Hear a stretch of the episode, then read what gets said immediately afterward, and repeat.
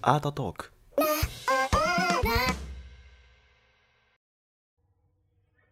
はい。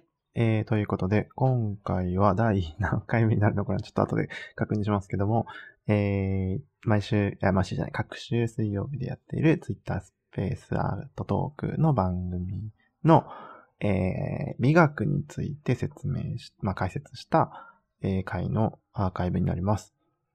はい。美学っていうのは、まあ、あの、もちろん本編の方にたくさん出てくるんですけど、えー、まあ、哲学の中の一部分で、まあ、美術哲学って言われるような、えー学問の形態なんですけど、まあ、人間がどういうふうに美を感じるのかとか、まあ、美術っていうものが概念的にそもそもどういうものであるべきなのかとかっていうことを、まあ、えーかなり長い哲学の歴史でも、えー考察されていたという話です。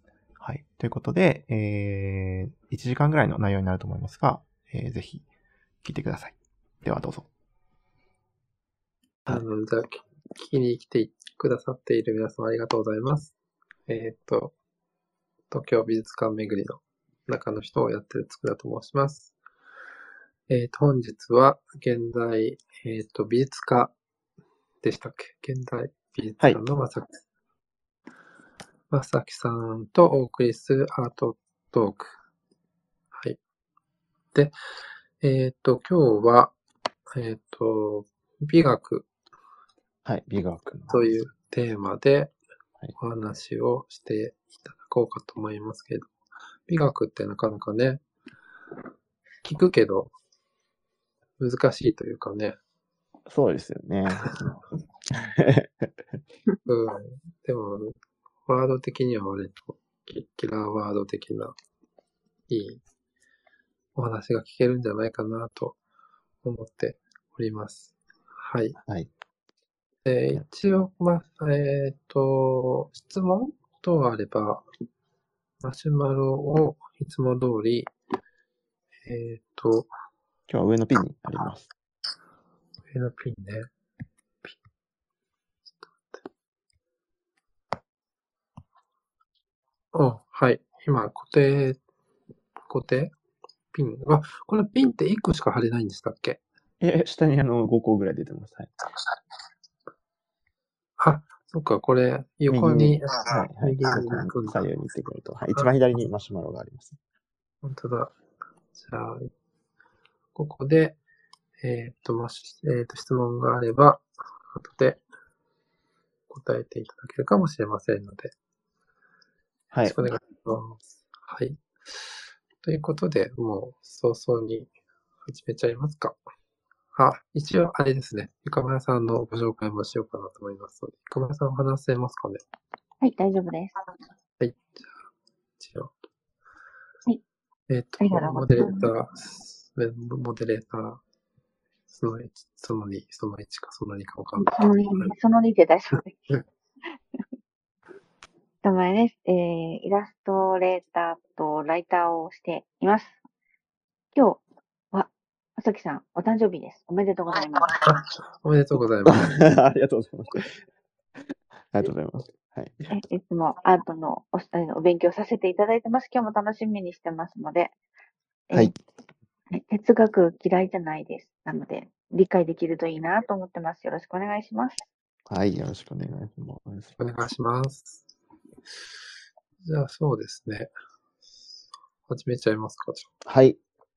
はい。では、行きましょう。今回はですね、皆さんちょっとノートをちょっとかメモをね、取ってながらやっていただくといいかなと思うんですけど、はい。いかんせん、あの、複雑というか、あの、哲学に馴染みがない方はちょっと難しい感じになっちゃうのかなとも思うので、まあ、今回哲学の回で、えーまあ、美学っていう哲学の中、ちょっとと、待ってください。つくださん多分羽織羽織ってますね。リバウンドしますね、この声は？はい。大丈夫かな？ゃあ、います？どこかから音を流して聞いてますか？あれ？し聞いてないです。あ、本当ですか ?OK です。はい、大丈夫です。はい。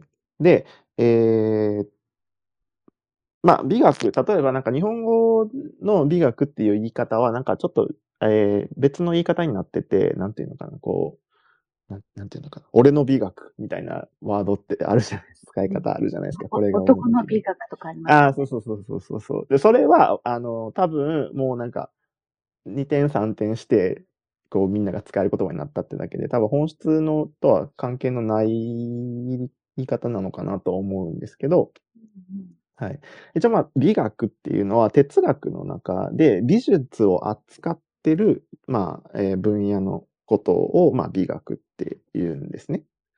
うんうんで、まあ一応この美学っていうのが、あの形になったのが、まあ大体18世紀なんですけど、えーこの最初の人が、まあアレクサンダー・ゴットリップ・バウムガルデンという、バウムガルデンっていうドイツの、えー哲学者が、えーまあ一応形として、まあ、18世紀に形になったっていうところがスタートにはなるんですが、まあ詳しい話っていうのはどんどんやっていくんですが、まあそもそも美学えーまあ僕は、と、ドイツの美大の大学院を出たんですけど、まあそこで、あの、僕は初めてドイツの哲学っていうものに出会って、で、まあドイツ語で、まあドイツの、ドイツの哲学の授業を受けてたんですけど、まうんあ結構ちんぷんかんぷんで、その語学的にも結構ハードルは高くて、その、うんちょっと、今日は、はい音割れて、音割れてます？大丈夫ですか？ちょっとなんか割れてる。こ自分だけかな？大丈夫ですか？いかまえさん聞こえてます？クリアに聞こえてます。あ、じゃあ、うちかなちょっと、黙ってます。なんででしょう？わかりました。はい。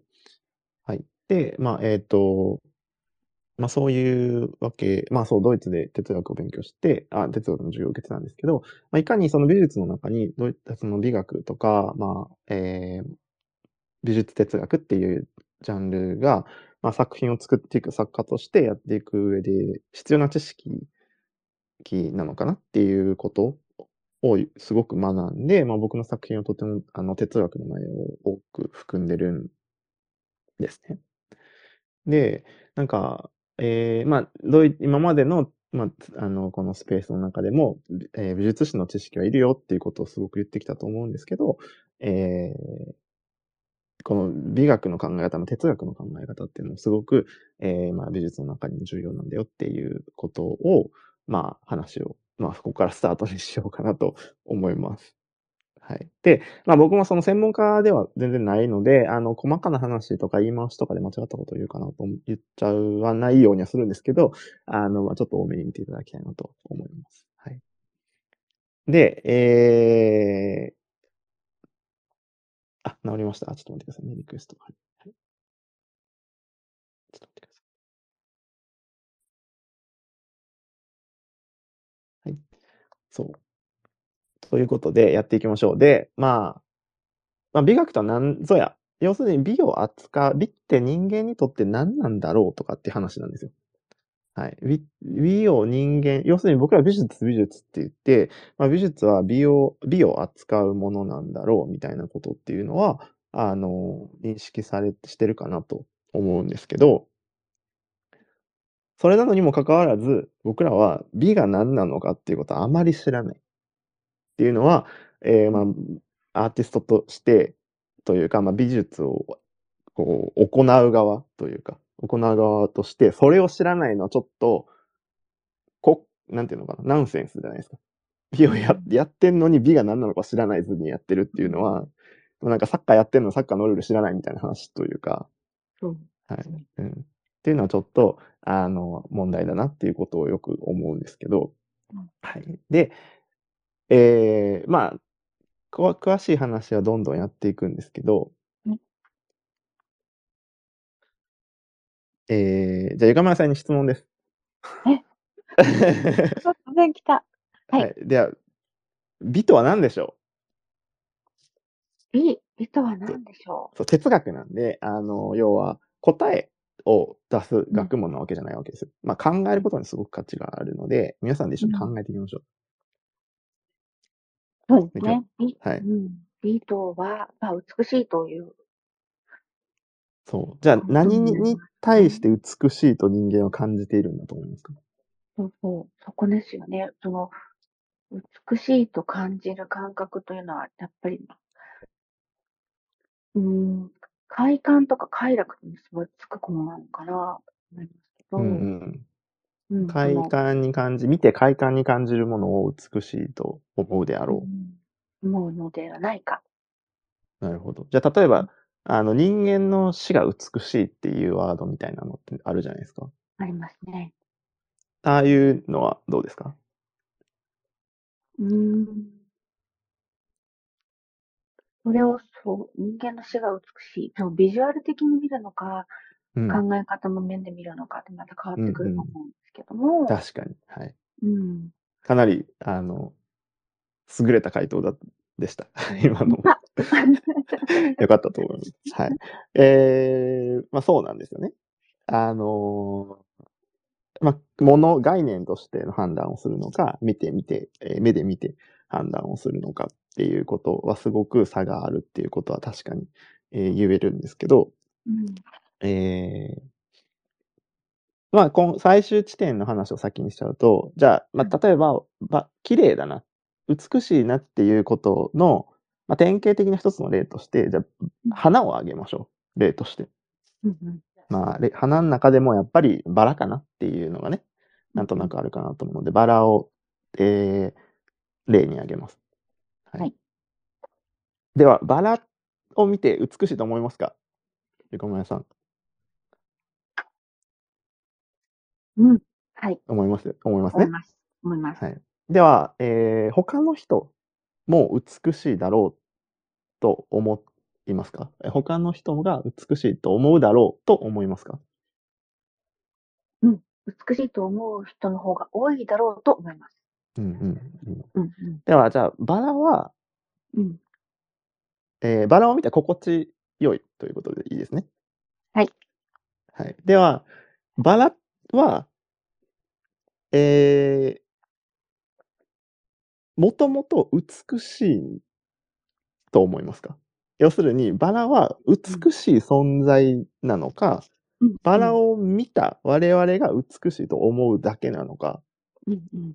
どっちだと思いますか？要するに美しいものを見て、あ、美しいなと私たちが感じているのか、うん。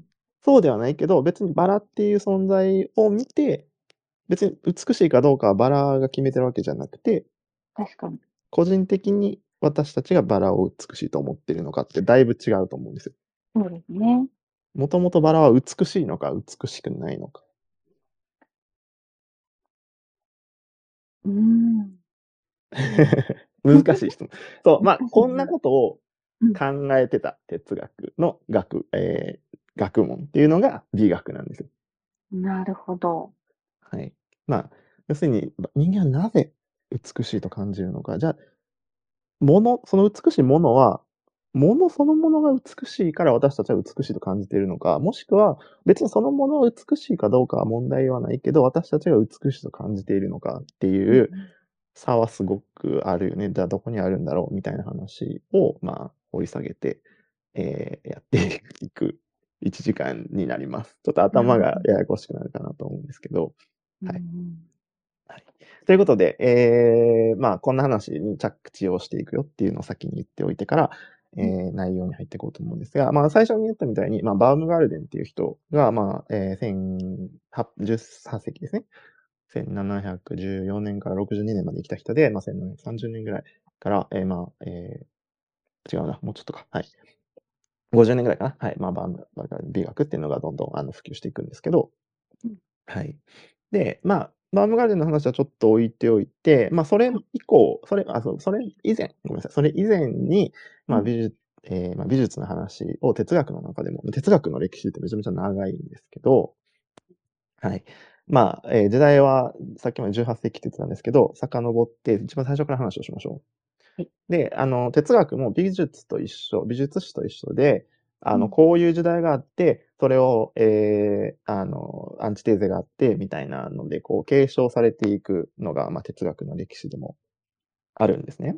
うんうんなので、えー要するに、この人が言ったことを、この人が受け継いで発展させたとか、この人が言ったのを批判的にこの人がやったみたいなことをやっていくのが、まあ、哲学の、まあ、歴史なんですけど、はいはい。最初に、えー出てくるのはプラトンです。プラトン。はい。はい。プラトン、紀元前427年から347年に生きてた人とされている方で、まあ、これはギリシャ時代です。時は一転。はい。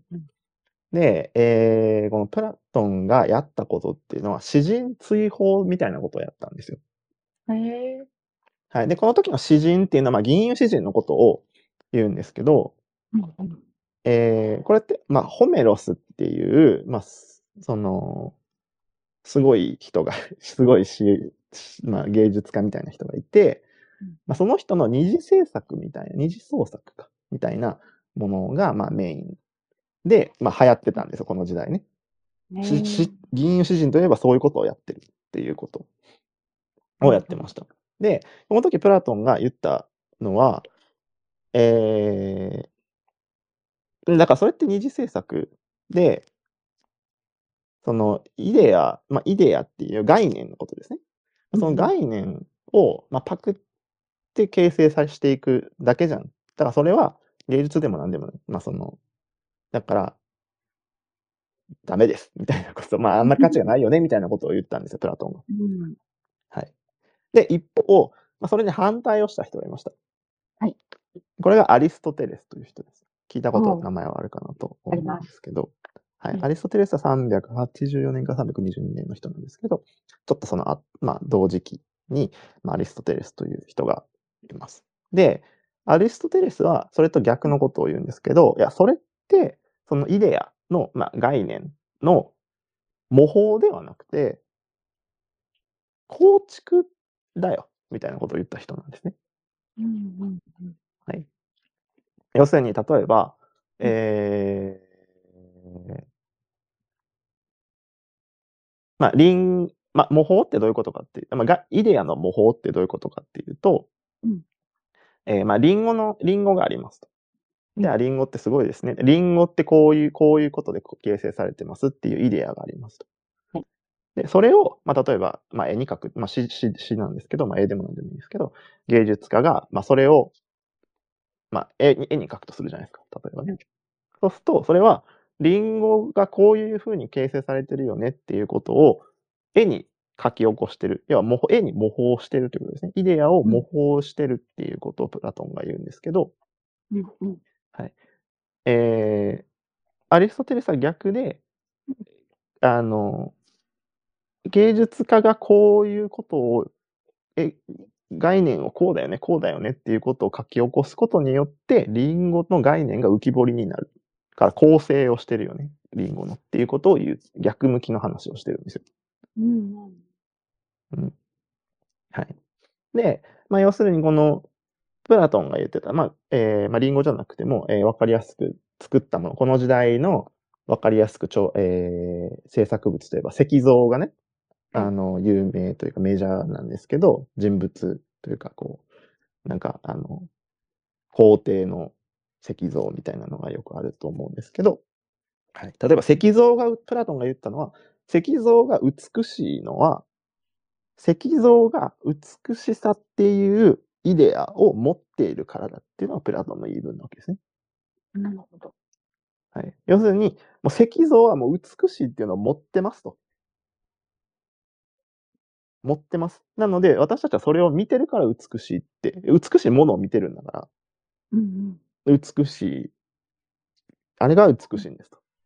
美しいものをそもそも保有してます。って言ったのが、えー、プラトン。うんで、まあ、この後、えーまあ、えーアリストテレスの内容を継承して、えーえっと、プロティノスっていう人が言うんですけど、プロティノスが、えーまあ、アリストテレスの代わりに言ったことっていうのは、まあ、そうじゃないと。そうじゃなくて、えー石像が美しい理由っていうのは、制作者、まあ、芸術家がもともと持ってた内的形相っていうものを石に渡すことによって、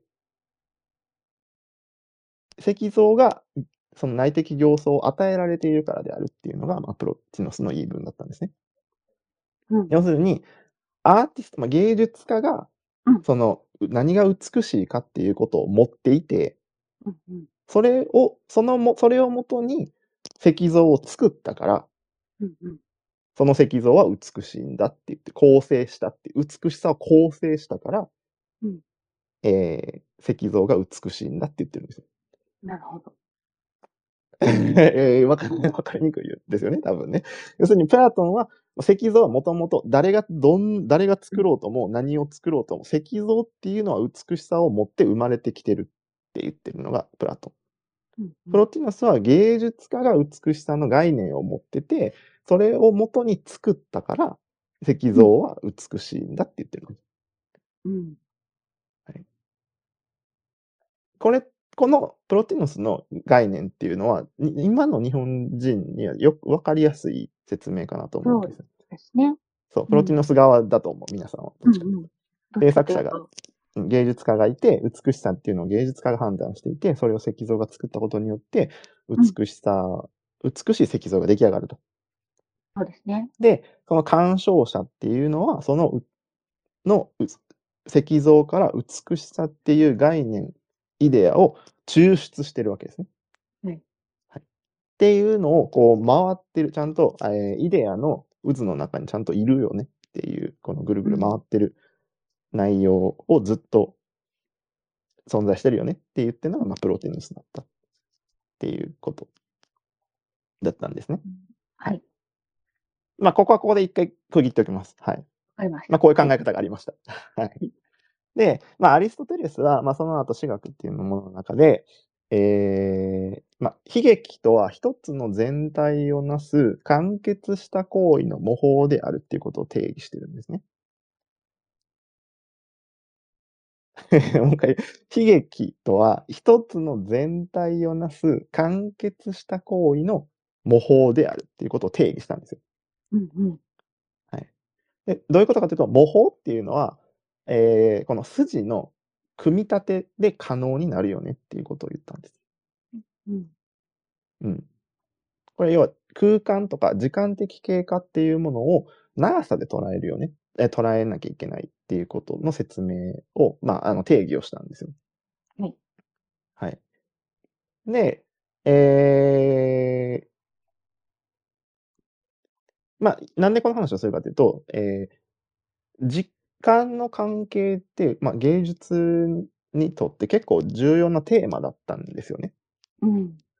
うん、要するに、えーまあ今、うんうんと、静止画っていうもの、まあ、止まっているものを描くとか、まあ、その時を切り取る、まあ、写真が出る前は、まあ、肖像画をがメインだったわけなので、その時代を切り取る、その時、若い頃を切り取っておくとか、まあ、あの記録性があったりとかっていうするんですけど、はい、要するに、えーまあ、その時間的経過っていうのを長さで捉えているものだ、模倣っていうものはっていうことを定義をアリストテレスがしたんですけど、はい。これをまた批判した人がいました。結局。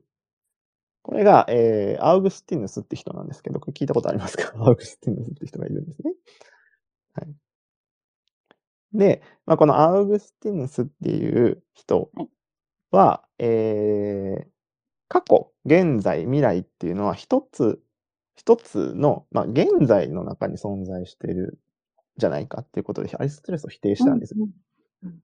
要するに現在っていうものが今あって、うんそれを振り返った時が過去で、それから先にを見た時が未来なんで、あの、筋、え長さで、要は、うん、よく時間の流れみたいな感じで、こう矢印で左から右で、左側が過去で、現在で未来でっていう風に、皆さんな、なんか長さの図を見たことは多分あると思うんですよねはい。時間ってこうですねって。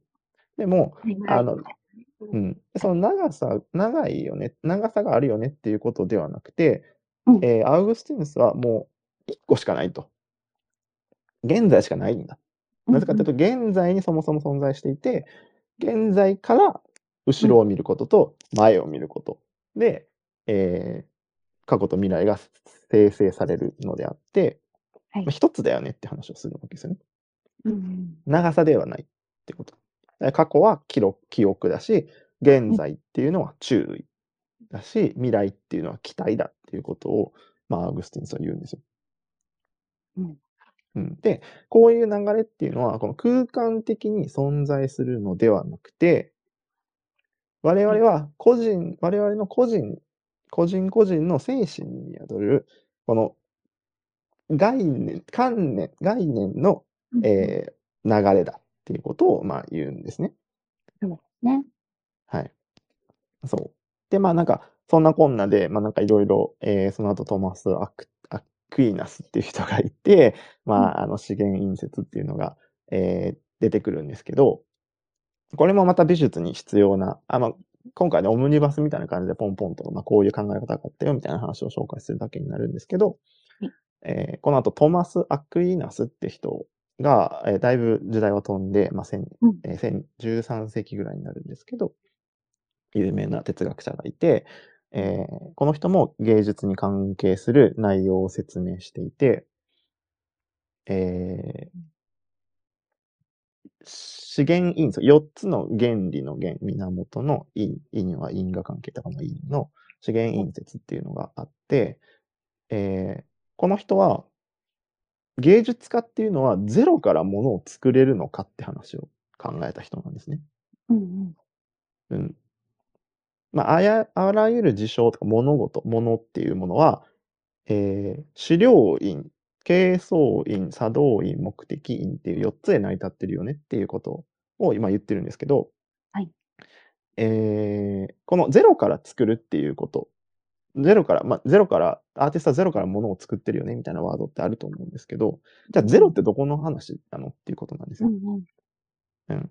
うん。その、結局みんな、えー何かしらを模倣してたりとか、何か、何かと何かをくっつけて新しいものを生んでる可能性もあるし、確かに。はい。ゼロって何なのかっていうことを考えた人が、まあ、このアクイナスなんですけど、まあ、このアクイナスの言い分では、ゼロから作るっていうのは、この資源因、資料因、形相因、作動因、目的因っていう、まあ、この4つのもの、すべてが制作者の中、まあ、芸術家の中に内在していないとゼロから作るとは言えないであろう。で、こんなことできるのは神だけだみたいなことを言うわけです。うん。うん。そう、だからゼロから作るっていうことは何なのかっていうことを考えた人も、まあ、中あのこの中、美術の中に、美術哲学の中に、まあ、いたと確。かに。はい。まあ、なんかそんな感じで、えーまあ、芸術を扱う、芸術にのテーマで、えー哲学の中で芸術を扱ったのって、まあ、ちょこちょこあったわけですね。さっき言ったみたいに、まあ、プラトンとかアリストテレスとか、うん。えーまあ、このアクイナスとかっていうものが、まあ、時間をかけて、まあ、紀元前300、400年とか300年の時代からちょこちょこ、まあ、なんかこんなことをやってきました。はいで、えーここからようやく、まあ、バウムガルデンとカントの話に来るんですけど、うんはい。で、まあ、要するにこの18世紀まで、18世紀ってなんでかっていうと、えーっと、イギリスとかフランスで産業革命があったわけですね。うんうん。はい。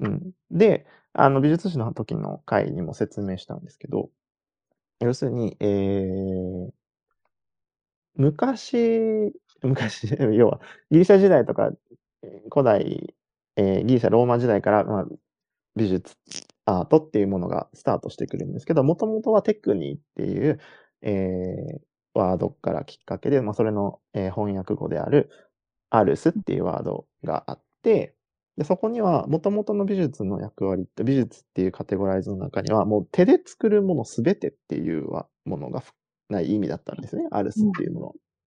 手で作るものすべて。だから医療とか、基本科学みたいな自然科学とかっていうのも全部、えーその、えー手で作られるものすべてっていう意味のアルス、アートっていうものが保有してたわけですよ、意味としては。でもうそこで産業革命が起こって、まあ、文明がバッて進んだことによって、体系づけられてきたので、その手で作るものすべてっていう意味だったアルスっていうところから、えーそのテクニー、語源であるテクニーっていうワードを用いてテクノロジーが発展したんですね。テクニーからテクノロジーが発展したことによって、18世紀で初めて、えーまあ、アートから技術的なもの、テクノロジーが抜けて、まあ、美を扱う単純なものになったのはようやく18世紀だ、なわけですね。はいなので、あの、この時、まあ、哲学者でバームガルデンというのは同じ時期に、えーまあ、この話、まあ、これからやる美美学の形を作っていくんですけど、はい。まあ、要するにプラトンっていうのは、えー我々人間のこの認識能力っていうものをうん価値的なもの、価値っていうのは可能のかに知るっていうものですね。価値的なものと可感的なものの二つに分けたんですよ。可感っていうのは感じることが可能だって書くわけですね。はいはい。可感的なものと価値的なもの。要するにこれ知性と感性っていうことですね。はい。認識能力、我々の認識能力は知性と感性の2種類に分かれると。でも、えー、感性の方が知性に劣るよねって考えてたんですよ。えー、あの、そうですね。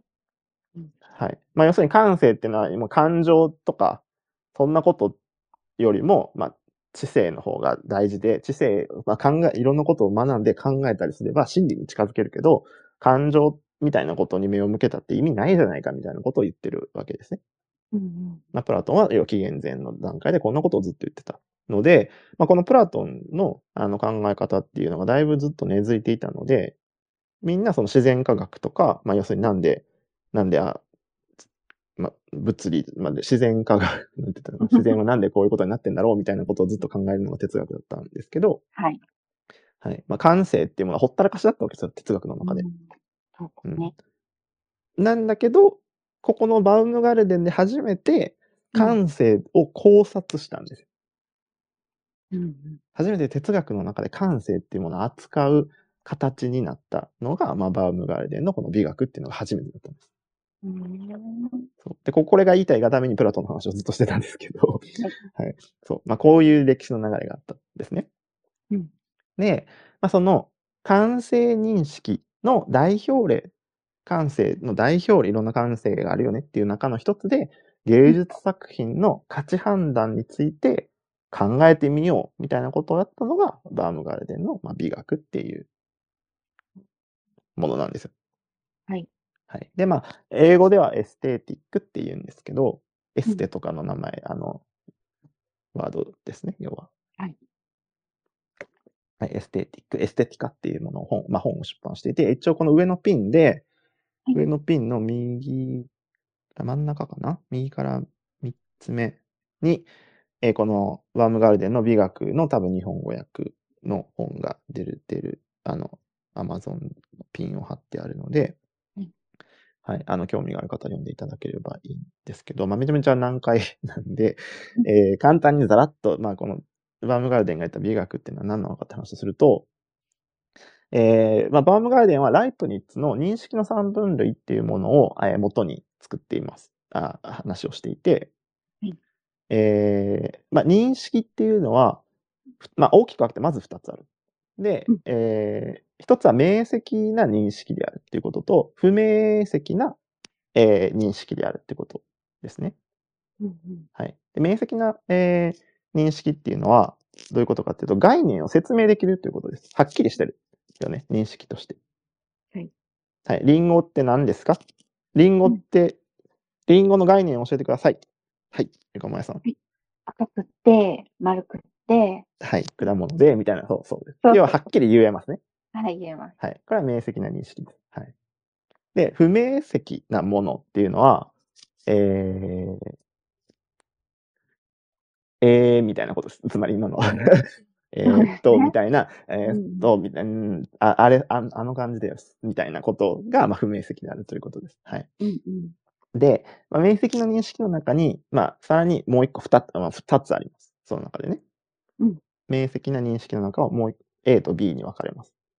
うんっていうのは、えー判明な認識っていうのと、混然な認識っていうのの二つに分かれるんですけど、うんはい。A っていうのは、えー必要十分な概念的根拠が言えるっていうことが、まあ、判明な明晰っていうことなんですね。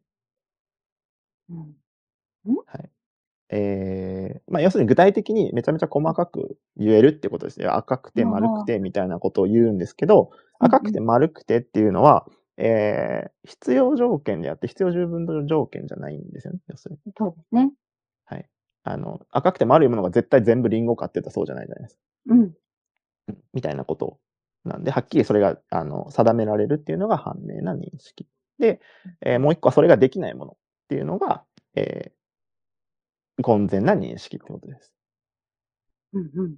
はい。で、まあ、この混然な認識っていうのがあるんですけど、まあ、このバームガルデンは美学の本の中で何を、どんなことをいろんなこねくり回して言うんですけど、何を言ってんのかっていうと、芸術作品の判断は混然な認識であるって言ってるんです。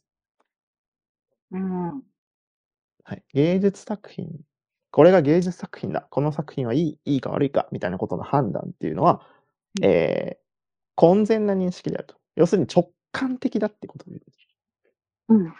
はい。つまり直感的な判な認識をしてる。直接的な認識をしてるよね。うんこれが心地よさの感性だって言ってるんですよ。なるほど。あ、ちょっと失礼します。はいはい。っていうことを言ってるのが、まあ、バームガルデンなんですね。はい。これ皆さん、これ下にいらいてくださる方ついてこれてるのかちょっと全然わかんないんですけど、はい。つくださん大丈夫ですかね？あ、大丈夫ですよ。大丈夫ですか？はい。うんそう、混然な認識だっていうことを言っています。まあ、要するに、はえー感性で見るものっていうのは、えー直接的な考ええー感性で判断をしてるよねっていうことを、まあ、バームガルデンが言うんですね。はい。うんで、えーまあ、バームガルデンの美学っていうのは、まあ、こんないろんな、いろんなことがあったんですけど、その、それを用いた後に、まあ、有名な哲学者のカントですね。エマニュエル・カントっていう人が、えー判断力批判っていう本の中で、まあ、芸術に関して、えー話を、えーさらに深掘りをしていくんですけど、はい。はいで、カントが言う、えーまあ、ドイツ語ではアートのことをクンストって言うんですけど、えーまあ、アート、まあ、は、ただのアートは技術である。では、芸術は何なのかっていうと、芸術はschöne Kunst って言うんですけど、要するに、 beautiful art のことを、えー芸術だっていうわけですよ。うん普通のアートっていうワードはただの技術である。うん。芸術っていうのは、えー beautiful art ful art。が芸術である。それ以外は、えーその以外のアートっていうのは技術であるっていうことを言うわけですね。要するに美しくないものは美術じゃないって言ってるわけです。あ、まあ、芸術じゃないって言ってたんです。はい。で、まあ、はいこのアートの方、えー技術の方は3つありますと。わ分類すると3つある。1つは機械的技術っていうこと。で、機械的技術っていうのは客観的なもの、目的を満たすためだけにものを制作する技術のことを言うんですね。うん。要するにこれは、えー、何でもそうです。えー、パソコンとかでも多分いいのかな。はい。えー、こういう機能を備えてなきゃいけないよねっていう客観的な目的があるわけじゃないですか。まあ、携帯でもスマホでも何でもいいんですけど、うん。スマホっていうのはこういうもの、えー役割を持ってなきゃいけないっていう客観的な目的があって、電話をかけれるとかインターネットができるとかってことですね。き機能的な。そうです。これが、まあ、機械的技術のことを言う。うんはい、で、二つ目は快適な技術である。快適である技術。これは主観的な感情を刺激することだけを目的として制作されたもののことを言います。おうこれはいこれ逆ですね。はい。要は主観的な、えー今度は客観に対して主観的えーである必要があるってことですね。うん。はい。これ人によって違うかもしれないってことですよね。主観的だかえーっと、例えば、主観的、主観的な、快適な技術は、例えば何になるか、快適な、ですね、快適な技術はですね、いや、そう、大体自分、その自分の主観でいいのかな。主観的なものをうん刺激、まあ、それをクリアしてくれるものであるってら。いうことでいいと思います、ね。かわいいとか。うん、そうです、そうです、そうです。可愛いものうんうんうん。でいいってことです。素敵とかね要は、えー、何でもいいです。可愛い絵を描く。うん。そう、可愛い絵って、可愛いかどうかは主観的なので、その、うん、ですよね。はい、目的の絵であるっていうのは、えー、そうです。快適な技術に含まれるんです。うんうん。つまり技術に含まれるんですよ、カントは。それが芸術だとまだカントは言ってないんですね。うん。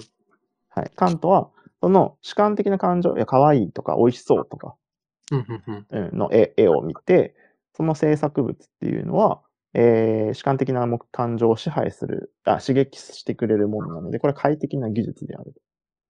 で、じゃあ芸術は何なのだ？この3つ目の芸術っていうものは、その2番目の快適な技術に、プラス、概念的知性をも刺激するものが芸術であるって言ってるんですよ。うーん。要するに、ただ主観的に、あ、いいね、悪いね、美味しそうだね、可愛いね、のやりとりしかされてないものは、芸術じゃないって言ってる。ああ、そうですね。はい。それプラス、知性を刺激するものこそが芸術作品だって言ってるんですね。要するに、客観的と主観的の双方の目的を満たしてないとダメっていう意味なんですよ、これ。うーん。はい。ああ、カントが言ってるアート、まあ、クンストっていうものは、一つ目は客観的な役割を果たすもの。二つ目は主観的な役割を果たすもの。で、芸術っていうのは主観的かつ客観的をも、双方の目的を満たしているものじゃないと、ダメです。っていうことを言ってる。これは芸、これじゃないと芸術とは呼ばないって言ってる。へえ。はい。難しいところですね。難しいところだと思います。アートって何なのかっていう疑問をここでしてるわけですよ。うん。うんどこに差があるのか。そのあ例え、うーん、うまい下手とかは、うん。えーまあ最悪どうでもいい、いいんだと思うんですけど、うん。本質的な美術アートっていうものは、例えば子供が描いた絵絵っていうものはうんアートなのかっていうことにもつながる話かなと思うんですけど、うん。うん、これってアートなのか？いや、うーんと思う皆さんの懐疑心はあると思うんですよ。うん。うん、どこに線があるのかって話はね、これもたくさんしてきたと思うんですけど、そのまあ、私学的価値があるとかどうとかって僕はいろいろ言ってたんですけど、まあ、この哲学のカントが言ってる中で、皆さんがなんとなく、ここはアートだよね。でもこれは、そのアートじゃないよね、みたいなのって、なんとなく皆さんふわふわお持ちだと思うんですよ。うん。うん、それが、えー、まあ、子供の絵とかでもいいだろうし、例えば似顔絵とか、うん。とか、もしかしたらイラストとか、まあ、イラストとかはアートじゃないっていう人もいると思うし、うん。うん。えー、まあ、ピカソの絵はアートだって思う人もいれば、どこにその差があるのか、どこにこの境界線が引かれてんのかっていうことを考えたときに、この境界線は客観性と主観性を両方持ってないとアートじゃないよってカート、カントがその境界線を引いてるわけですよ。なるほどね。難しいですね。まあ、そういう考え方があったよっていうことでいいんですけど、あの、哲学っていうのはね。カントはそういうことを考えた。はい。要するに、ははいい。どどうですか？ここまで どうですか？ついてこれてますか？例えば、ピカソの絵が、はい。あのーちょっとまあ、あのーそんなに誰でも描けそうな絵みたいなのもあるじゃないですか。はい。はい。あれは、多分、地学的な、なんかそういう技術、機械的な、し主観的なやつはもしかしたらあるかもしれないですけども、それがうまいというか、そういう主観的なところでは、まあ、これ人によりますけどね。はい要するに、えー、例えばピカソの絵が、なんでこんな絵なんだろうん。うなんでこんなことになってんのかっていうことは、えー、知性を刺激してますよね。そうそうそうそう。はい。この知こ性を刺激するっていう内容がないとダメだって言ってるんですよ。だからうん関東の中では、このピカソの、あれ、なんでこんな感じ、こんなことになってんのかっていうことは知性を刺激してるので、芸術っていうことに言えるわけですよ。うん、それはいいんですけど、でも快適な技技術っていうところはちょっとどうかなっていう。うーん、刺激することが大事なので、主観的な技術で見て、あ、これは何なんだろうかとか、これって別に、あの、美しくないなとか思うとか、っていうことは刺激をしてるわけです。感情を刺激してますよね、それって。あ、それは快適じゃなくても刺激をすれば、そうです。はい。あ、なるほどね。はい。不快、不快でも OK ってことです。つまりは。不快あ、不快ももちろん入ってる主観的な内容っていうことですね。うんうん。はい。なので、まあ、ピカソの絵は、えーアートだっていうことは、まあ、カントの中ではっきり言えるわけですよ。知性を刺激してるんで。そうですね。はい。なるほど。うん。じゃあ、えー、わかんないけど、例えば子供が描いた絵、まあ、子供が描いた絵は割と知性をしそうですけど、えー、まあ、なんで、なんてことのない、まあ、例えばリンゴの絵を描きましたと。美味しそうに描けましたねっていうこと。うん。うん。っていうのは、えー、まあ、絵であるっていうことで、機械的な、えー技術を保有している。プラス、まあ、美味しそうだね、みたいなことを見える。けど、うん。うーん、なんてことのないリンゴの絵だったら、知性は刺激されないわけですよね。うん。それがめちゃくちゃうまかった場合、例えば。はい、めちゃくちゃうまい絵だったら、あ、なんでこう、どうやって描いたんだろうとか、なんなんでこんなにうまく描けたんだろうみたいなことをもしかしたら知性を刺激できるかもしれないので、うん。その、なんて言ったらいいのかな。これイラストって言ったら、言っちゃうと、めちゃめちゃトゲがあるかなと思うんですけど、まあ、例えば、めっちゃか、簡単に簡素、簡略化してリンゴを描いたとするじゃないですか。丸描いて、なんかヘタがピッて書いてあるようなもの。はい。だと、多分何も感情を揺さぶらないし、知て知性を揺さぶらないリンゴが出来上がるかもしれないです。うん。それは芸術じゃないじゃんっていうことを言うわけです。うん。うん、だどこがピシッとなってんのか、これはこれであれはあれでっていうのは、あの主観、この後の話になってくるんですけど、うん。うん。えーまあ、要するに、知性をも刺激する。主観性と客観性をさらに持ちつつ、えー知性を刺激するものじゃないと芸術じゃないよって言ったのがカントだったわけですね。なるほどね。はい。はい。まあ、これ一つのそういう考え方があるよっていうわか話。りました。はい。はい。刺激をするってことが大事なんですね。大事ですね。はい。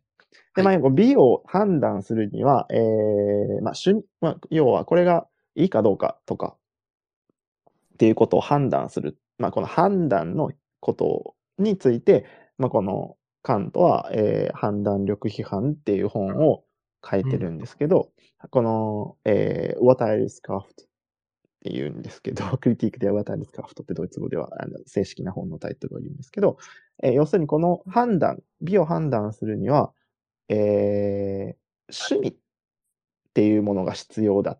趣味を用いて判断してるって人間を言ってるんですよ。うん。人間は趣味を持って、趣味、趣味でっていうか、趣味趣向でってことですね。うんホビーって意味じゃなくて、はい。趣味趣向、自分の趣向で、えーそれを判断してるんじゃないかっていうことを言ってるんですけど、うん。はい。この、まあ、ものを見ることによって、この客観が存在するっていうことで、それを初めて美しいと言えるっていうことを言ってるんですよ。さっき言ってみたバラの話なんですけど、はい。バラは美しさっていうものを保有して生まれてきてるから美しいのか。はたまた、バラは我々が美しいと判断したから美しいのかってことを言ってる。この問いに、カントはどちらかというと後者ってことを言ってるわけですね。うん。うん主観的な判断、これは美しいであろううんっ。ていう、バラとは客観の位置、まあ、逆客観と主観があの混在しちゃうんですけど、にワード的には。バラは主体でどうこうってことじゃなくて、バラを客観的に見た。外から見てこれが美しいかどうかっていうことを主観で判断するわけですよね。うん。うん、その客観と主観が混在しちゃうんでややこしくなるんですけど、うん。はい。バラを客観的に見た我々が、それを主観で美しいかどうかを判断してるよねうんっていうことを言うんです。うん。うん。でしかも、この判断っていうのは、えー共同性があるよね。みんななんとなくバラで美しいと思うでしょっていうことを言ってるんですよ。だから我々、我々がその、なんで美しいかと、その趣味趣向をなんでどこから引っ張り出してきたのかって話なんですね。バラは美しいよねって判断する、主観的に判断するってとこまでは今言ったじゃないですか。じゃあなんでバラを美しいって判断してんのかって話なんです。うんうん。はい。これは、なぜかっていうと、共通認識が存在するからだって言ってるの。はい。はい。バラは美しいよねっていうのを、えー生まれ持って、インプットされた状態で、あの、生まれてこの世に落ちてきたのかって話なんですね、これって。うんあなたはバラは美しいってそん判断しますっていうのをプログラミングをされて、えーこの世に落ちてきたのか、まあ、これはまあアプリより的なことを言うんですけど、あまあ、カントのワードで言うと、まあ、潜在的に、先天性的な判断を持って存在してきたのか、我々は。うん。もしくは、後天的にバラは美しいよねっていう、えーまあ、洗脳というか教養というか、ものを受けたことによって、人我々はバラが美しいだよ、美しいよねってみんな大体の人が判断するのかっていうことなんですよ。はい。はい。要するに、えー、なんでもすごい美しい絵があると。で、美しい絵があるっていうのは、なんとなくみんな共通してる可能性があるよねっていうことなんですね。うん。つまり、作家も書く側も、これって美しいって判断されるよねっていうことを目的に絵を描くわけですよね。うん。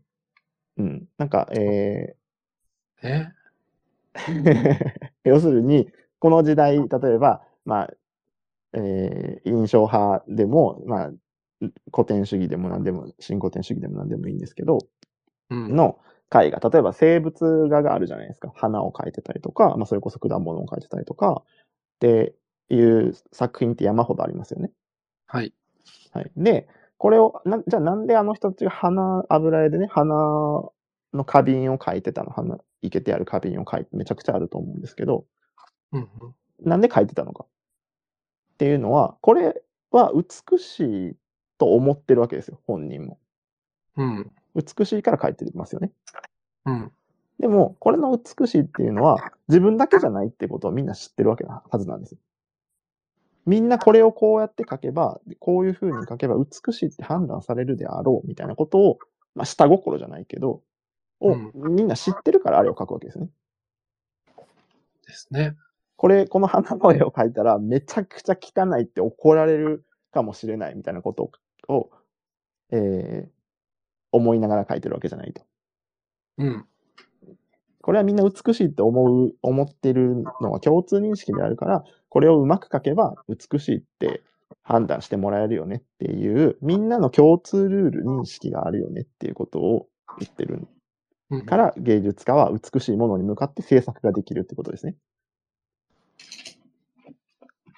そうですね。担保がある、自信がある、担保があるってことです。これ、これは美しいものである。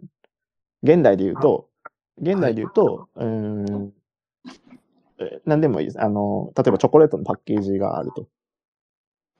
はい。チョコレートのパッケージっていうのは、みんなこうやってこういう風にやったら美味しいよね、美味しそうだよねって思ってくれるっていうのがあって、うん作って販売するわけじゃないですか。それはもうデータがあるかもしれないけど、うん。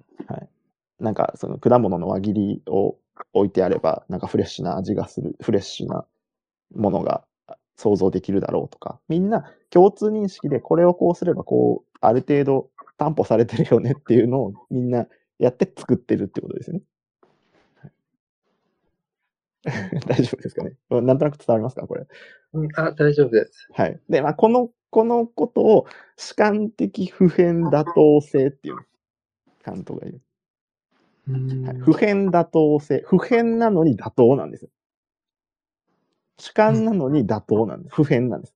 主観なのに普遍。これアル、アルゲマインギルテヒカって言うんですけど、ドイツ語ではめちゃめちゃ主観的な話をさっきまでしてたじゃないですか。これが美しいかどうかっていうのは主観だって話をしてる。皆さんがそれぞれ思うよねとは言う、言うんですけど、実はこれって普遍的な内容も含んでますよね、側面にはっていうことを言ってるんです。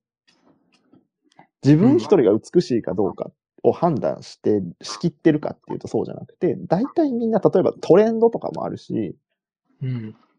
バラは美しいよねっていう、なんとなくみんなの共通認識がある。例えばし、うん、なんだろう。えーまあ、鳥の糞は汚いよねってみんななんとなくわかってるし、うん。その横に咲いてるバラは多分綺麗だよねってみんな共通認識で持ってるよねってことなんですよ。うんうん。はい、これは主観なんだけど、不変だよね。これ、この、なんとなくのこの、えーアルグメンギル的回答がないと芸術っていうのは成り立たないよねって言ってるんですね。うん。うん。はい。あ、これ18世紀と19世紀の話ですけどね。もちろん、もちろん。はい。っていうことが、まあ、カントが言ってた話だったんですよ。はい。で、これっていうのは、えー、じ時間が長くなっちゃうんですけど、要するに人間っていうのは社会の中に生きているので、えーこの趣味判断っていうものが、もう常に考慮に入ってるよねっていうことを言ってる。これは、なぜなら人間っていうのは一人で生きれないよね。生きれないもんね。っていうことなんですよ。はい。はい。伝わりました？すいません。はい。伝わりましたかね？そう。うん。まあこのアーレントって人がまあ反省的判断っていうことを言うんですけど、はいうん。まあ、今回の美美学っていうのは何なのかって話をずっとしてきまあ、ざざっくり歴史を追って話してきたんですけど、要するに芸術家っていうのはどうやって芸術を作ってんのかっていうことと、うんはい。人我々い人間っていうのは芸術をどう捉えてんのかっていうことを考えれた哲学があったっていうことなんですね。う。うんん。何をもって芸術をするのか。でこれはさっきカントが言ってた、あの、客観性と主観性と、さらにその知的知性を刺激するものじゃないとダメだよっていうことを言ってたりとか、うんうんうん。あの、人間っていうのは、えー、その、主観的普遍だ妥当性っていうものを持ってると。うん。これが、これがあるから、えー、モチーフをかけるし、こういうふうにやろうかっていうことを大となくやれると。はい、で、もちろん現代アートで言うと、それを、その、ひねることもやるわけじゃないですか。うん。うんこれって、その、みんなが綺麗と思ってるからあえて汚くしちゃうみたいなこととか、うんうんそうそう、裏を打つみたいなことっていうのも、表がないと裏を打てないわけですよ。そうですよね。そう。だから表っていうのは要するにみんながこれを綺麗だよねって判断してるからこそ裏を打てるわけですよね。うん判断してるだろうよっていうことを思ってるから裏を打てる。そう、裏の方が人口もし多かったら裏を、裏になってないので、うん。うんこれをやったらちょっとこうウィットに飛んでるよねとか と思うっていうことっていうのは表が、表があるよねってことをみんなが認識してるからっていうことですね。つまり。うん。うん。うん。そうそう。っていうことを、まあ、はい。やると。やる。で、まあ、この時間があれなんで、さらっと最後に追加でやっていくんですけど、まあ、この後、カントの、えーまあ、同一観念論みたいなことの思想派、思想流派っていうのがあったんですけど、それを、えー引き継いだ人がもう一人いて、それはシェリングっていうのと、まあ、ヘーゲルってごめん、一人じゃない、二人いて、シェリングと、えーヘーゲルっていうのを忘れちゃいけないので、一応言っとくと、はい。はい。えーまあ、この知、知、知、知識の知 は、えー二つに分けられると。これは人間の知と自然の知っていうものに分けられるんですけどうん、えー人間と自然の本質的な差はどこにあるのかっていうと、ここは反省だっていうんですね。例えば、水が、まあ、例えば、えー川を流れる、上流ね、山の上流の川を流れると、えーまあ、岩にぶつかって、ガシガシガシガシ、こう、流れてるわけですよね。はい。はい。ぶつかんなきゃいいのにって話なんですよ。最初から。うんはい。でもそんなことできないじゃないですか。できない。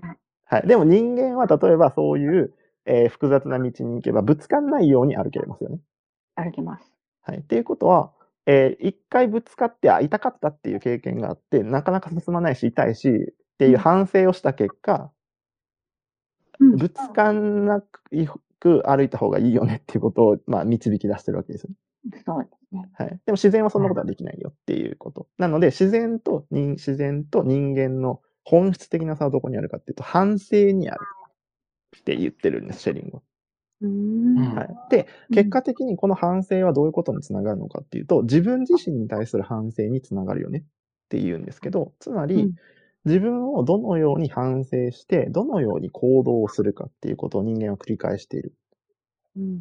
これは、つまるところ、自己表現としての芸術に突き当たるよねっていうことをシェリングは言うんですよ。うんはい人日本の、まあ、あの、アートってなんだろうみたいな、あの、正しいかどうかは置いといて、一般的なワードの中に、芸術は自己表現だっていうワードがあるじゃないですか。はい。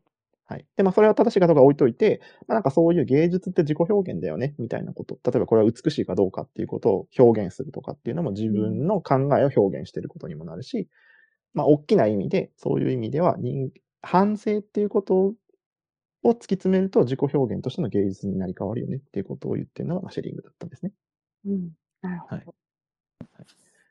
まあなんかそういうように、えー、まあ、あヘーゲルも、まあ、あの、象徴的芸術、古典的芸術、ロマン的芸術っていうふうに、あの、反省を、通った反省をしていることで芸術の内容が変わるよっていうことを、まあ、ヘーゲルが言うんですけど、うん。はい。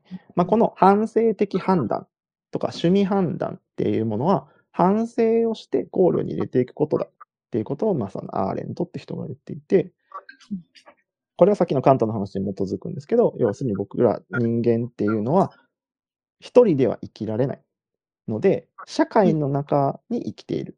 で、社会の中には、えー、要は、生まれも、さっきも話でアプリよりみたいな、先天性で僕らは美しい、これは美しい、これは美しくないっていうのを、全部判断を詰め込まれて生まれてきてるわけじゃないわけですよ。いろんな経験があったりとか、えー反省を繰り返して、えーさらに社会の中に溶け込まれたこ、溶け込んだことによって、うんえーこれが美しいかもしれない、これが美しくないかもしれないっていうことを判断、趣味判断をしているものだ。はいなので、芸術もその趣味判断の上に乗っ取っているよねっていうことをうん言ってたのが、まあ、カントだったりしました。うんはい。という、まあ、あの、美学っていうものが、哲学の中で、まあ、美術っていうものと芸術、まあ、あの芸術っていうものがどういうい分解のされ方をしてたのか。はい。まあ、これって答えは出なくていいんですけど、まあ、こういう考え方があったよねっていうことを、えー、まあ、なんかちょっとかいつまんで話をしてみました。うんいかがで、いかがでしたでしょう？うん。僕はこの主観、はい。僕はこのカントの主観的な判断っていうことうん。については、あの、僕の作品の結構メインのところにあって、うんはい。うんもうちょっと、あの、もっともっと、あの、複雑な内容がこの後続くんで、それはまあ省いたんですけど、要するに人間は何を主観として見ているのかっていうことと、まあ芸術は、えーその、知性を刺激しなきゃいけないよねっていうことのカントの考え方っていうのは僕すごく影響を受けていて、ドイツでこう、あの、美術を、美大で、まあ、このドイツ哲学をやったときに、やっぱりすごい、こう、感銘を受けたというか、うん、なるほどなと思ったうん。んですよね。で、そこからガラッと僕の作品は変わったし、評価もだいぶガラッと変わったので、なんか、あの、美術をやる、まあ、作品を作るアートとしてやっていくって中で、まあ、こういう美術哲学っていうものを認識、頭の中に入れておくと入れておかないではだいぶ内容が変わるのかなと思ったんですよ。うん。うん。うん。変わりそうな気がする。はい。この、そうなんですよね。だから、いや、すごい頭のいいね、哲学者の方が、こう頭をひねって、美術は何なのか、美とは何なのか、どういうルールで成り立ってんのか、人間はじゃあ何をもって美術を良し悪しと判断しているのか、みたいなことを、まあ、いろんな人がもっともっと細かく説明しているので、まあ、興味ある方はもっともっと、あの、調べて本を読んでいただけたらなと思うんですけど、今回はまあ、触りとして、あの、きっかけをね、皆さんにうんお裾分けできたらなと思って、はい。こんなあ感じで。りがとうございます。はい。えっと、でも多分難しすぎるのかもしれませんけども、質問が来てません。そうですよね。質問来ないだろうなと思う。質問されても困るなとも思いつつ も、はい。あの、なんとなく、いや、なんとなくでいいんです。あの、今回僕も別に専門家じゃないので質問に全部答えれるかなっていうのは不安なんですけど、その、要するに、哲学の中にこういう考え方があるよっていうことうん。面白いで。、そう、美術っていうのはなんとなく皆さんが、いや、いいなと思うとかっていうのは主観なのかって話なんです。うんうん。いい作品かどうかっていうことは、まあ、要は、えー有識者というか、えー評論家とかがいるわけですけど、うん。評論家たちも何をもってそれをいいかどうかを判断してんのかってことなんですよね。うんはい。それって忖度じゃんとか、それって主観じゃんみたいなことなのか、はたまた何か根拠がある上で反批判、批評をしてんのかっていうことなんですよ。うん。うん。なるほど。そう。そこら辺を認識しておくのはすごく大事なのかなと思う。そうですね。そういう、まあ、学問としてそういうところをこう、ちゃんと分かっている人が判断しているのが芸術の世界なのかもしれないですね。そうですね。うんね。うんうんもちろんなんかそれが絶対正しいわけではないんですけど、ん皆さんも個人個人の判断、趣味判断で作品を見ていいんですけど、はいその時に、えーまあ今さっき話した内容もちょっと加味した上で作品を見るともしかしたら見方も変わってくるのかなっていう。うん確かに。うん。うん。なんかこう、そう、ただ美しいと思うものを作っているだけじゃなくって、逆にその、訴えるという意味で、はい。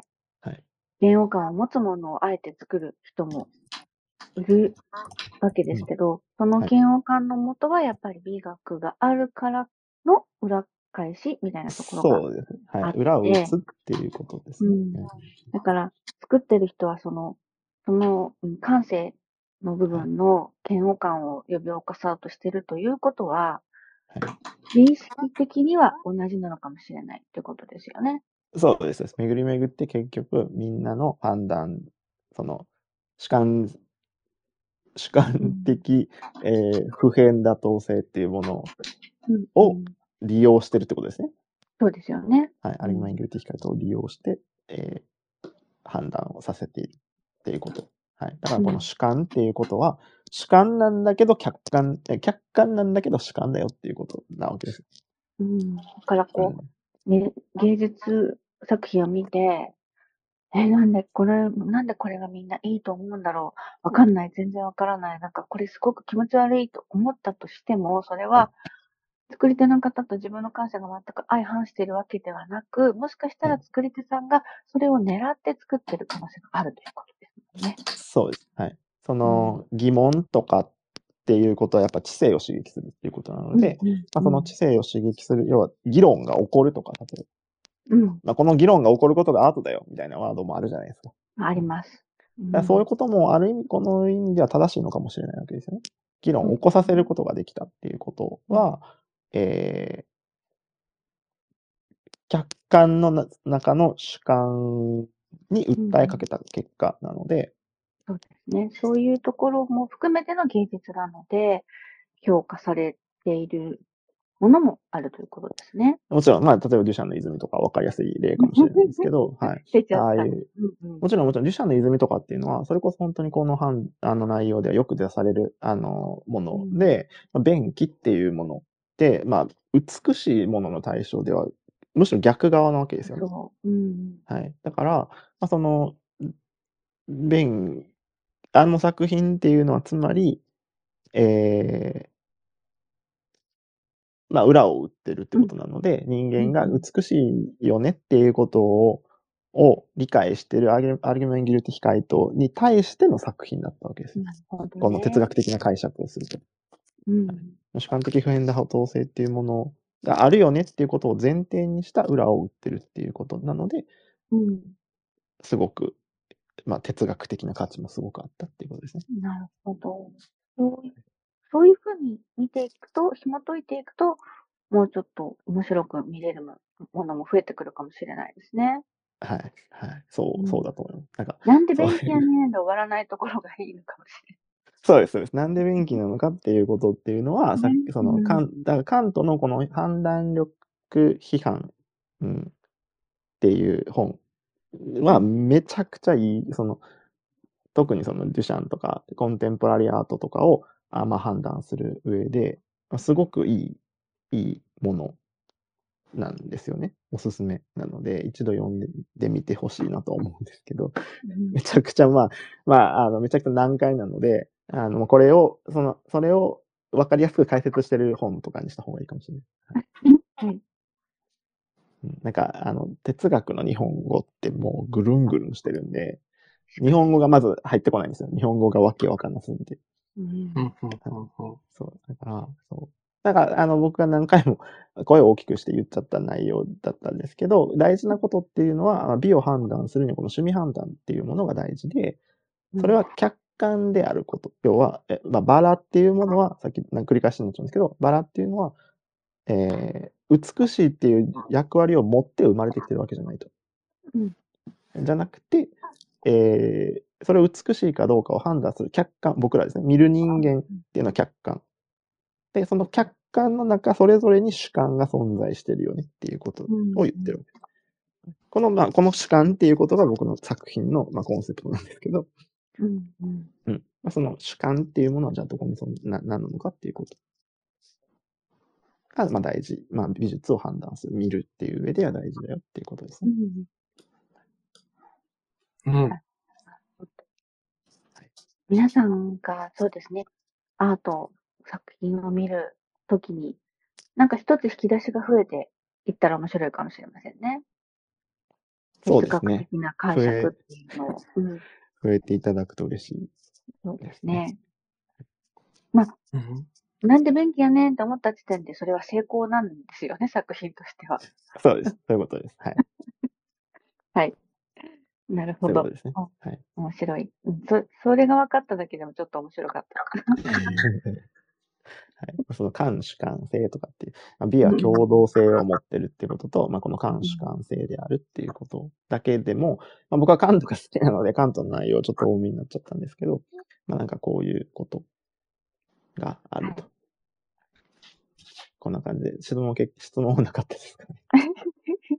えっとですね、えっと今ちょっともう一回読み込み直しますが、ないみたいです。ないですよね。すみません。僕はちょっと説明ベタだったかもしれないですけどいや、いやいや、多分、その、うん、難しいんだと思います。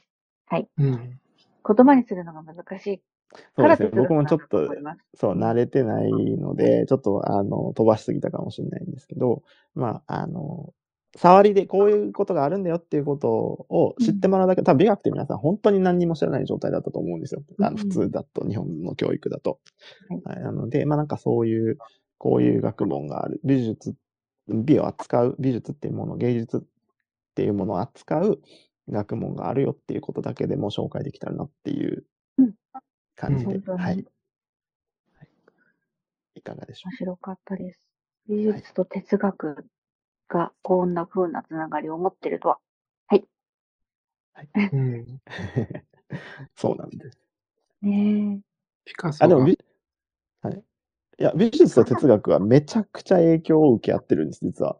え。ね はい。例えば、マグリットっていう、うんえー、作家がいますよね。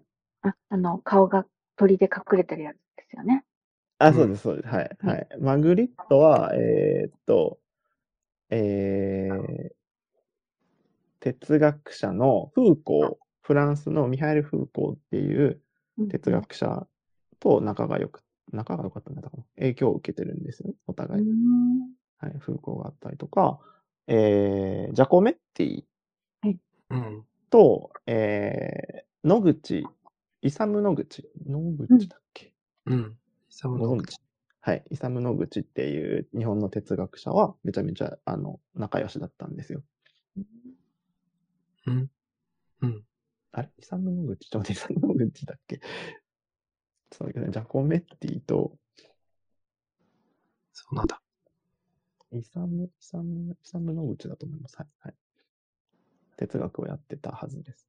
イサム・ノグチだっけ？イサム・ノグチって建築家じゃない？あれ？まあ、建築もやってんのかな？日現実、本の哲学者、イサム・ノグチじゃないかもしれない。えー、ごめんなさい、ごめんなさい。イサク、ごめんなさい。イサムじゃない。イサク、イサクです。イサク、柳原です。ごめんなさい。ああ、あ、はい。はいはいはいはい。柳原イサクっていう哲日あ本の哲学者がいて、ジャコメッティと影響を受けてるっていう。はいはいはいごめんなさいイサム・ノグチじゃない。っていう、まあ、要は、あの、有名な画画家とかさ、彫刻家でも、うんうんあの、哲学者と、こう、あの、仲良しで作品を作ったりしてるっていうのはうん結構ある例な、あるんですよね。うん。なるほど。わかりました。なるほどが被っちゃった。なるほど。はい。まあ、そんな感じで。はい。面白かったです。。よかったです。はい。ややこしくて申し訳ない。うん音声大事って思いました。はい。いや、でも本当に僕の 結構作品のコンセプトでガラッと変えてくれたのが、まあこの美学っていう学問だったんで、まあなんか紹介したいなっていうのがあって、よかったです。でもこれを僕ドイツ語で全部やったのも死ぬほど大変だったんですよ。ほんと。え、本当に大変って、ドイツ哲学って、ドイツで結構栄えたんですけど、この美学とかもこの哲学っていうのはね、うんドイツ語の文献がすごいあるんですけど、やっぱめちゃくちゃ難しいし、ちょっと古いドイツ語を使ってたりとかして、日本語では難しそうなのにね。はい。難しいですよね。ね大変大変でした。一応なんか、今日の流れだろうと思われるはい。ページを見つけたので、はい。えっ、と、プラトンからアリストテレスから、さっきのアウグスティヌスとか、はい。バームグレン、ドットカントとか、シェル、リング、ヘーゲルはい。まで。なんか一応まとま、まあ本読んでいただくのが多分いいとは思うんですけども、多分本読むのも大変だと思いますので、触りを多分今日の流れに沿ってると思うんですけどね。これちょっと見ながら今日聞いてたんで、あ、本当ですか？なんうんか、ホームページやったんですか、わかりやすかった。一応貼っております。ありがとうございます。途中から貼りました。なんか、そうですね。はじめ、どこ、なんで、この辺を、一応ツイートもしたので、それを見ていただいて、もう一回聞き直していただくと、ちょっと理解度が深まるかなとなるほど。思いました。ありがとうございます。いえいえ。なんかその日本だと、えー、あの、このピンの中でも貼ってあるんですけど、えーと、哲学の本、あの、3つぐらい一応紹介は、あの、ピンの中に貼ってあってうん、まあこの美学への正体っていう本があるんですけど、うんうん。えーと、ここ、東京大学の、えー佐々木健一さんですね。これも、あの、第一人者というか、すごい有名な方で、多分東大の方だったと思うんです。東大だったかな。はい。まあ、この佐々木健一さんの本とかっていうのは、あの、もう定番の、あの、日本語の美学の本なので、うんうんはい。美学への正体とか読んでいただければいいかな。で、哲学のさっきの流れっていうのは、あの、上のピンの二つ目、右から二つ目にある、このソフィーの世界っていうのが、あの、世界中から、世界中の大ヒットセラー、大ヒットセラー、はい、の本があって、これは私です読みましたからね。めちゃくちゃ昔の本なんですけど、このソフィーの世界は、あの哲学の全体の、美学だけじゃなくて、哲学全体を知る、めちゃめちゃいい本だと思います。あの、本当にむず子供向けの本というか、子供向けというか、あまりこう 難しく難しく説明してある本じゃなくて、あの、少女、ソフィーっていう少女が、あの、毎回不思議な手ば手紙を受け取って、子供向けにこう哲学を教え、なんか手紙を通して教えてもらうっていう、あの、本なので、すごくこう、なんていうのかな、子供でもよ、よ子供でもよ理解できるような、あの内容で話が進んでいるので、哲学の入門、一番入門はこのソフィーの世界がいいのかなと思いました。読みました。はい。はい。えめちゃめちゃ昔っておっしゃいましたけど、1995年ですからね。あれ？多分、それ多分、日本の本がってことなのかな？ソフィーの物語自体はもうちょっと昔の本なんじゃないのかな？うん。本当？ソフィーの世界、あ、ソフィーの世界でしたね。ごめんなさい。ソフィーの世界日は本語になったのが最近ってことですか？1991年でした。ノルウェーの高校哲学教師、ヨースタン・ゴルデルによって1991年出版されたファンタジー小説で、えー世界各国語に翻訳され、全世界で約2300万部売れてます。うん。そうか、日本語版が出たのが4年ちょっとかかったっ遅いっててことことですねってこと。ですね。はい、はい。っていうので、はい。30年ぐらい。昔の本かもしれない。わかる。30年前の本。生まれる前の本。生まれてます、生まれてます。一応生まれて生ま。ます生まれてます、生まれてます。でも、まあ、そうですね。あの、要するに、あの、うん読みやすい本で、世界中から読める本なので、うんはい。本当に、あの、わかりやすい。高校の哲学教師がやってる。あ、そう。で、なんか、あの、この流れについても全然本質上とは離れちゃうんですけど、うんあの、このね、あの、このソフィーの世界を書いてる人も、ノルウェーの高校の哲学教師なんですけど、うんうん高校の哲学教師なんですよ。高校に哲学の教師がいるんですよ。面白い。いや、これね、あの。西洋の、ヨーロッパの大学、ああの、小中高とかで哲学ってやるんですよ。確かに。はい、やるんです。うん。聞いたことある。うんはい。なので、あの、日本だと、ほんのちょこっとなんかやったかなぐらいだと思うんですけど、もしか道徳の時間にちょっとやったぐらいですね。なんか名前聞いたことあるなぐらい、社会の授業の世界史にちょこっともしかして出てきたから名前みたいな話でうんほとんどやんないんですけど、結構、あの、西洋って欧米では、あの、やるんですよ。うん。うん。なので、その、要するにめちゃめちゃ哲学って、だまあ、そのすべての学問の素、素が哲学なんですよ。うん。はい。数学とか科学とか何でもなんですけど、すべての学問の素っていうのが哲学なんですよ。なので、その、哲学っていうのはすごく大事なものなんですけど、まあそういうのを、やっぱり、あの、え要するに、あの、な何が言いたいかっていうと、こういう僕がさっき説明したことっていうのは、もしかしたら、欧米の若い、え欧米の人たちは子供の頃からなんとなく肌感で、で勉強してる可能性があるわけですよね。うん。うん。うん、なので、あの、美術の考え方とか捉え方っていうのを、まあ、文化レベルでというか、の考え方が日本人とはちょっと違うよってことなんですよ。そうですね。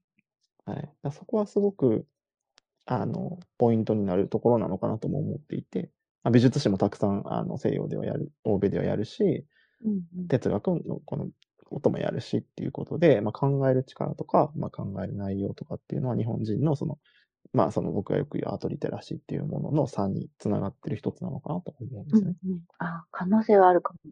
はいはい。そう。なので、日本だと、そうですね。絵を描くのって、そのさっき、さいおっしゃってたので言うと、アートじゃなくて、そのテクニの方にうん、工作に近いわけですよね。ね、うん分類されてるような気がする。はい。工作に近い。工作っていうのがじゃあアートなのかっていうこともまた、まあまあ別の議論ではあるんですけど、うんやっぱりその、内容を含んだ作品っていうものが、やっぱ日本人よりも僕はやっぱ欧米の人たちの方が多圧倒的に多いなと思っていて、ね。コンセプチュアルじゃないっていう点でですね。うんうんまあ、哲学をやるっていうことはすごく大事なのかなとうんうん思います。こんな感じですかね。うん分かってきた。ありがとうございます。はい。いえいえ、すみません。よかったです。時間をしちゃった。はい。あ、いえ、すみません。質問がなければ、こんな感じですかね。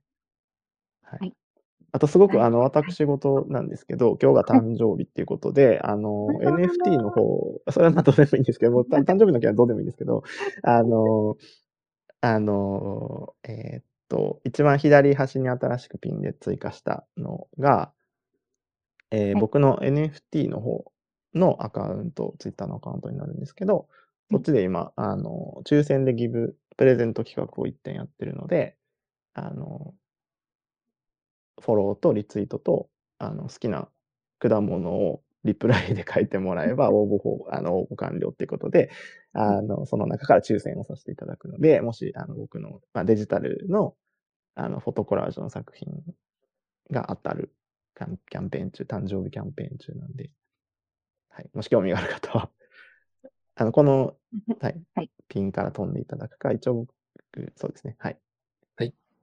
もう応募済み。はい。ありがとうございます。はい。だと、いいなと。めっちゃ関係ないですけど、ドイツは誕生日って、うん。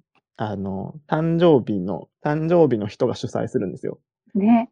えー誕生日。誕生日、僕誕生日なんで皆さん来てくださいって言って、セルフプロデュースするんですよ。僕なんか最初ドイツに来た時すごい衝撃だった一つかなと思うんですけど。そうそう。あれ、日本だけですよね。みんながサプライズとかしてくはい。れるの。周りがサプライズして、周りが誕生日パーティー開いてくれるじゃないですか、日本は。うん。そうそう。ドイツは自分でやんないと誰も祝ってくれないんですよ。そう奥ゆかしいからね、日本人は。はい。自分で誕生日パーティーして、なんなら自分で企画とかをしてお金を払って、まあみんなに来てもらうみたいな。そうそう。だから、料理とか作ってね、はいはい、朝から料理作って、そうみんなでパーティー用のねに、、そう、会社にケーキ持ってくんですよ、自分で。そうそう、自分でケーキ焼いて、まあそ、そう。ね。とか、まあ彼女が焼くとか、うん、なんかそう、いや、自分でやって、ケーキを持って行ってみたいなことやんなきゃいけないんですけどそう。。で、給湯室に置いとくと、みんなああ、がそうそうそうそう。勝手に食べてくみたいな。あ、あ、誕生誰、誰か誕生日なのって言いながら食べてくるんだよね。そうそうだからその、セルフプロデュースなんで、僕もあの、誕生日の自分で、あの、プレゼントを皆さんにお渡しするっていう逆、逆ですけど、はい。はい、やってるので、はい、ありがとうございさます。あ、はいぜひぜひご応募ください。はい。はい。では、今日はこんな感じで、福田さん、よろしいですか？はい。はい。じゃあ、こんな感じで。えっ、と、お聞きに来ていただいた皆様ありがとうございます。はい。で、来週2週間後もまたやります。次はあれですかね。リヒター。25日はリヒターですね。リヒターですね。リヒターの映画見たんで。